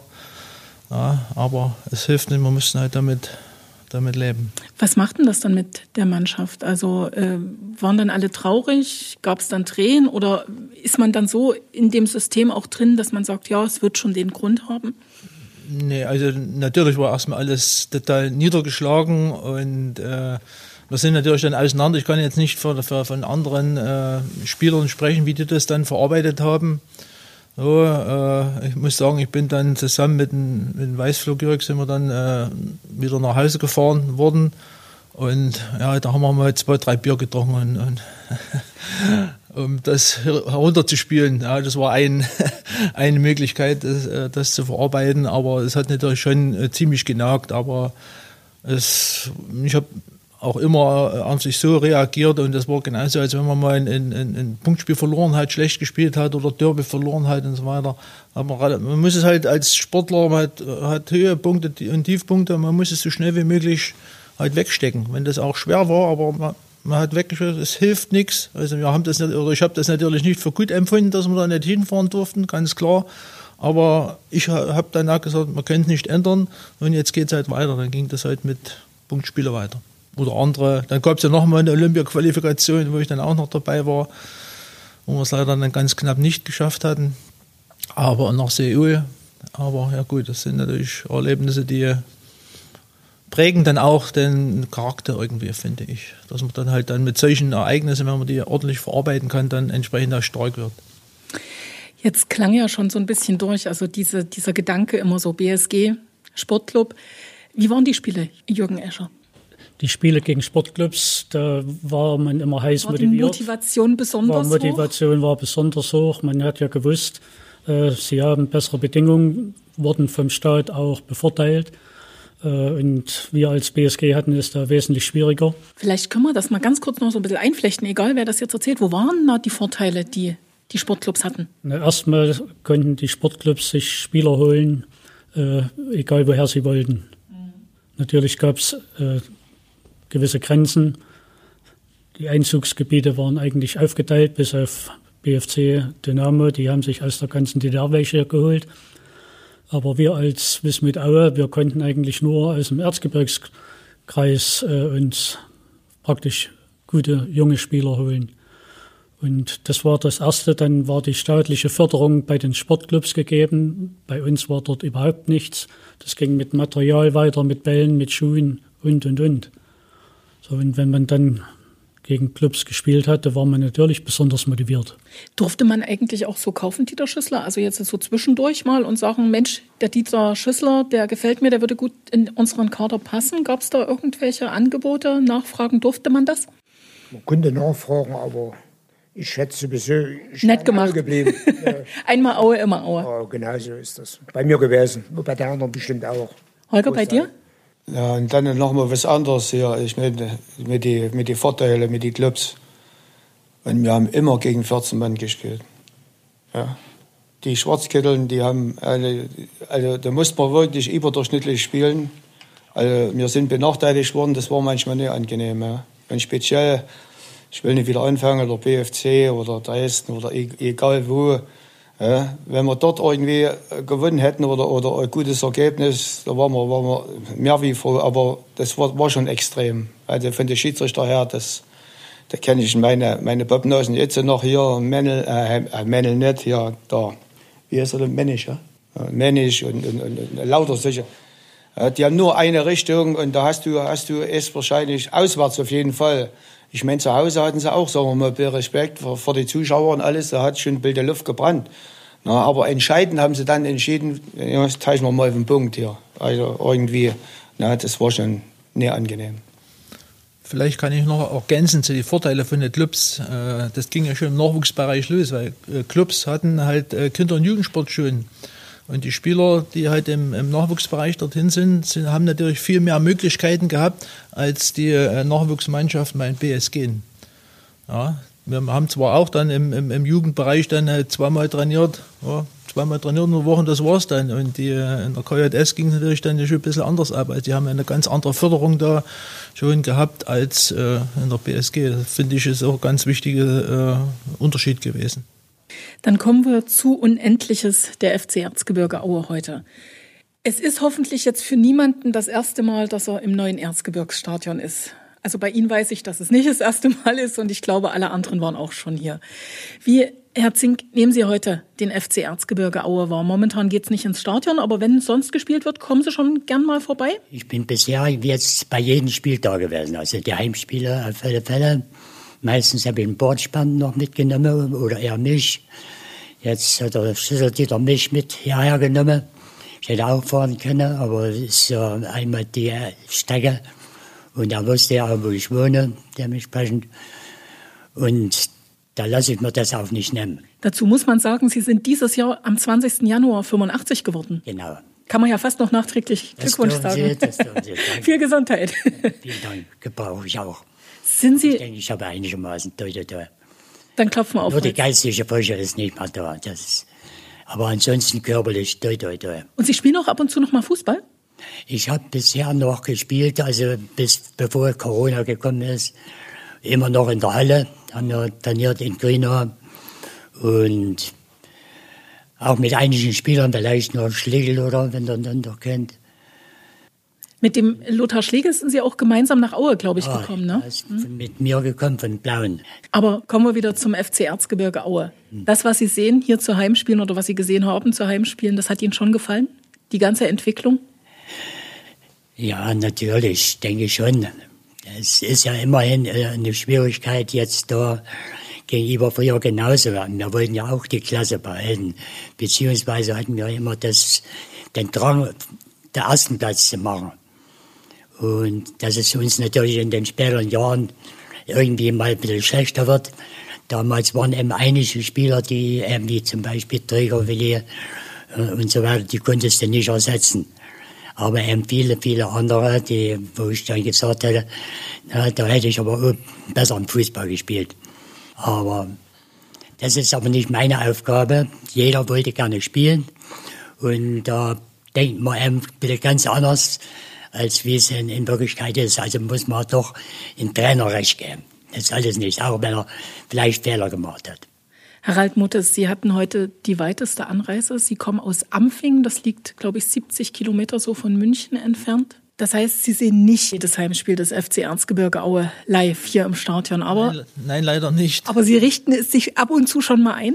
Ja, natürlich. Also meine Eltern wohnen ja noch hier in der Nähe in Lösnitz und äh, möchte, muss ich natürlich auch ab und zu besuchen. Und äh, dann versuche ich das auch immer so ein bisschen äh, zu taktieren, dass da gerade auch ein Heimspiel ist. Im Moment geht es natürlich nicht, das ist, ist logisch. Ist logisch.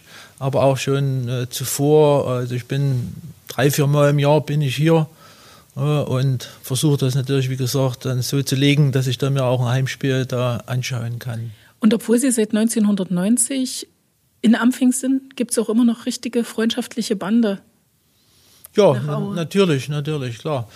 Äh, man hat ja jahrelang gelebt und hat entsprechend was auf. Äh Kleiner Hinweis, der Kuchen hat geschmeckt. ja, da muss ich sagen, dass mein an sich jetzt mein Ansprechpartner wir auch äh, wöchentlich auch telefonieren. Hat er mir schon erzählt am Telefon. Wenn ich da bin, äh, dann äh, treffen wir uns auch äh, und, und immer zwei, drei Stunden, wo natürlich sehr viel zu erzählen gibt. Aber wir sind auch zusammen zu, zu Länderspielen gefahren, weil ich da ab und zu mal auch äh, Karten bekomme. da habe ich ihn dann mitgenommen. Also das ist an sich mein. Also mein wir reden von vom Falk. Mein bester Freund da. Der Shelly Beck. Ja, genau, ja. Und die gesamte Familie natürlich. Jürgen Escher. Die Bindung zum FC Erzgebirge Aue liegt bei Ihnen auf der Hand, also sonst macht man das nicht, also trainiert auch nicht die Oldies. Wie erleben Sie das, was hier in den letzten Jahren entstanden ist? Es ist natürlich großartig, was hier entstanden ist, sowohl von den Rahmenbedingungen her, aber auch für mich das Wichtigste, was den Kader betrifft.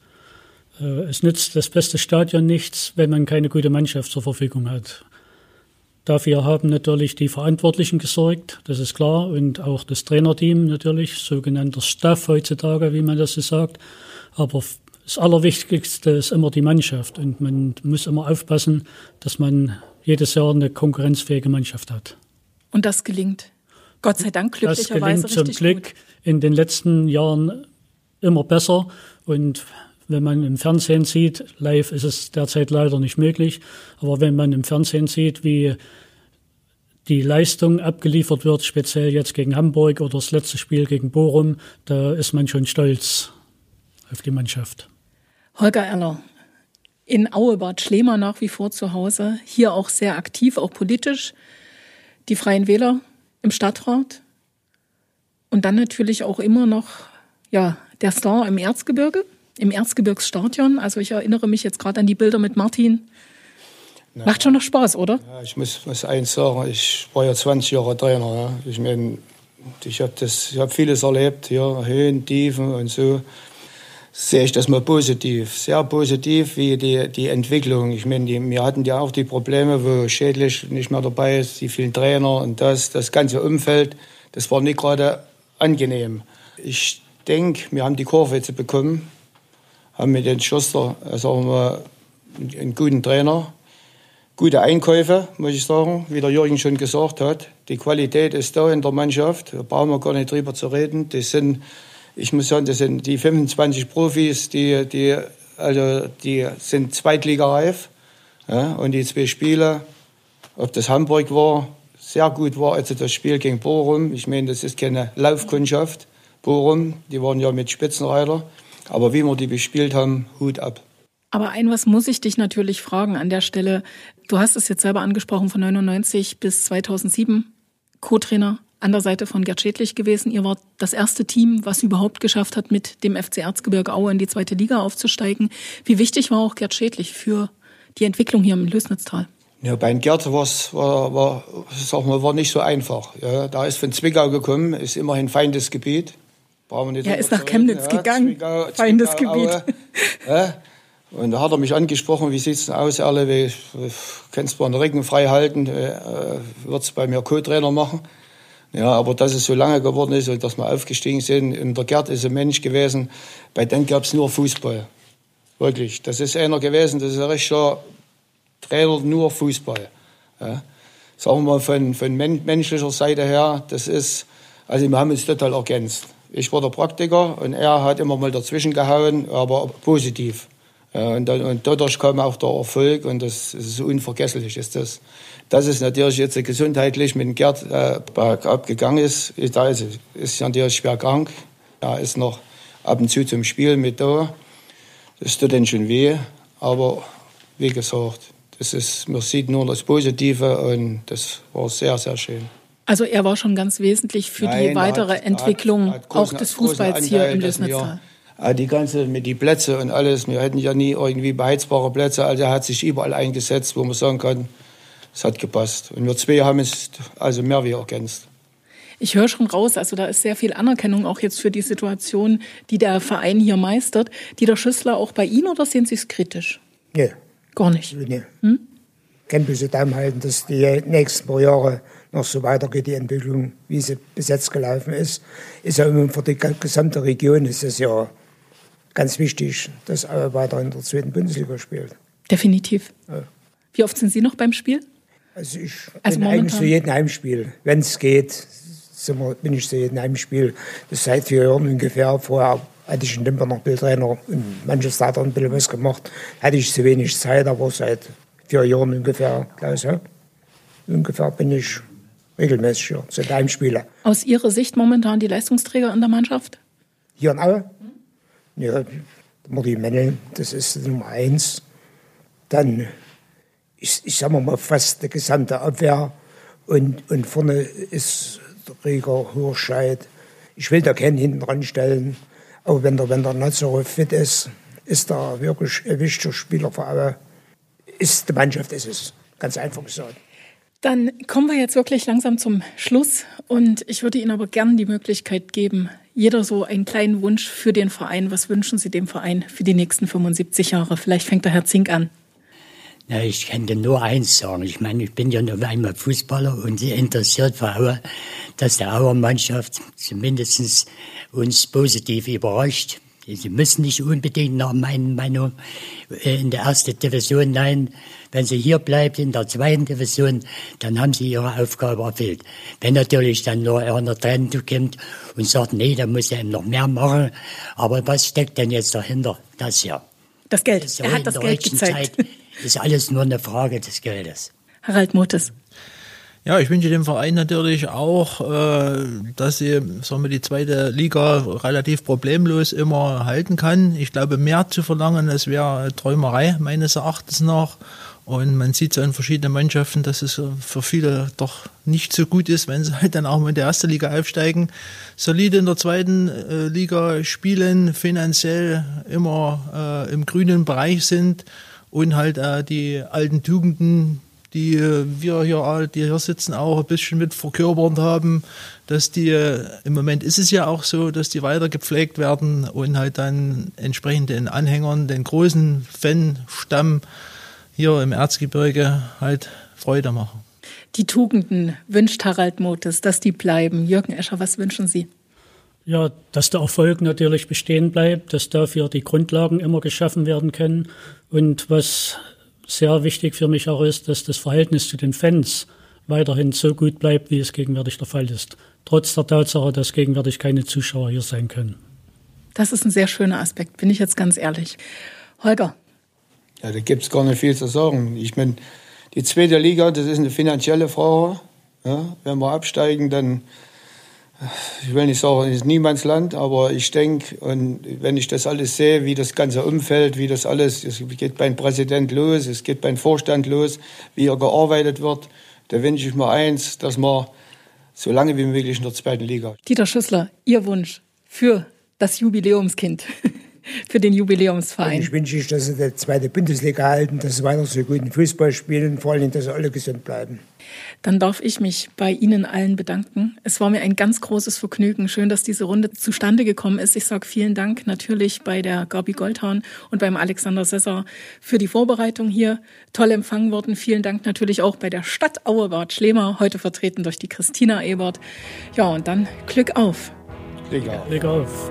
Zwei gekreuzte Himmel und ein großes Weg das ist Wismut Aue, unsere BSG, ja, das ist Wismut Aue, unser FCE.